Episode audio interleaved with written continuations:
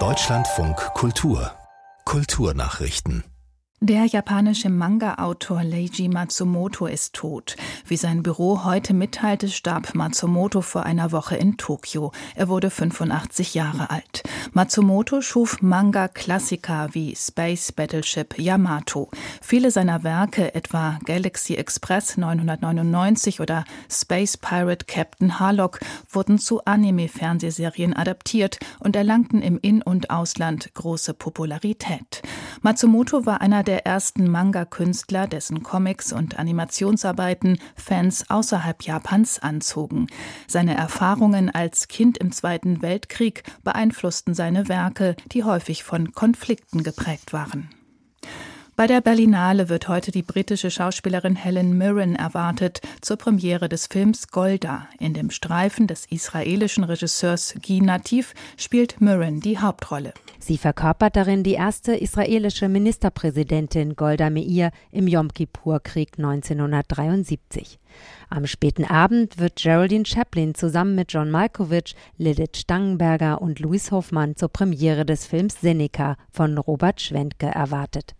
In der Sektion Panorama läuft am Abend der Film Inside von Vassilis Katsoupis mit Oscar-Preisträger Willem Dafoe über einen Kunsträuber, der selbst zum Kunstwerk wird.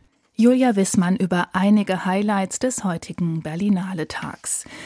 Die wichtigste Zeitung der Opposition in Bangladesch darf auf Anordnung der Behörden nicht länger erscheinen. Der Druck des Blattes Dainik Dinkal, Sprachrohr der Oppositionspartei Bangladesh National Party, musste heute eingestellt werden.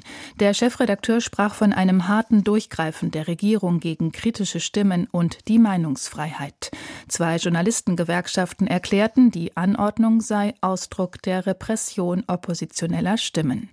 Die Regierung von Ministerpräsidentin Sheikh Hasina kommentierte den Vorgang zunächst nicht.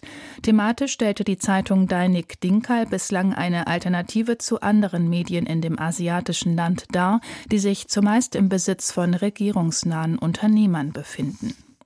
Und auch im Iran ist eine regierungskritische Tageszeitung verboten worden. Dem Blatt Sasandegi wurden Falschmeldungen vorgeworfen, wie eine andere Zeitung mit Namen Etemat heute berichtete. Sasandegi sei wegen seiner Berichterstattung in den vergangenen Monaten von einem Komitee des iranischen Kulturministeriums geächtet worden. Die Internetseite der Zeitung war zunächst aber noch zu erreichen. Seit Beginn der regierungskritischen Proteste im vergangenen September sind die Möglichkeiten zur freien Berichterstattung im Iran weiter beschränkt worden.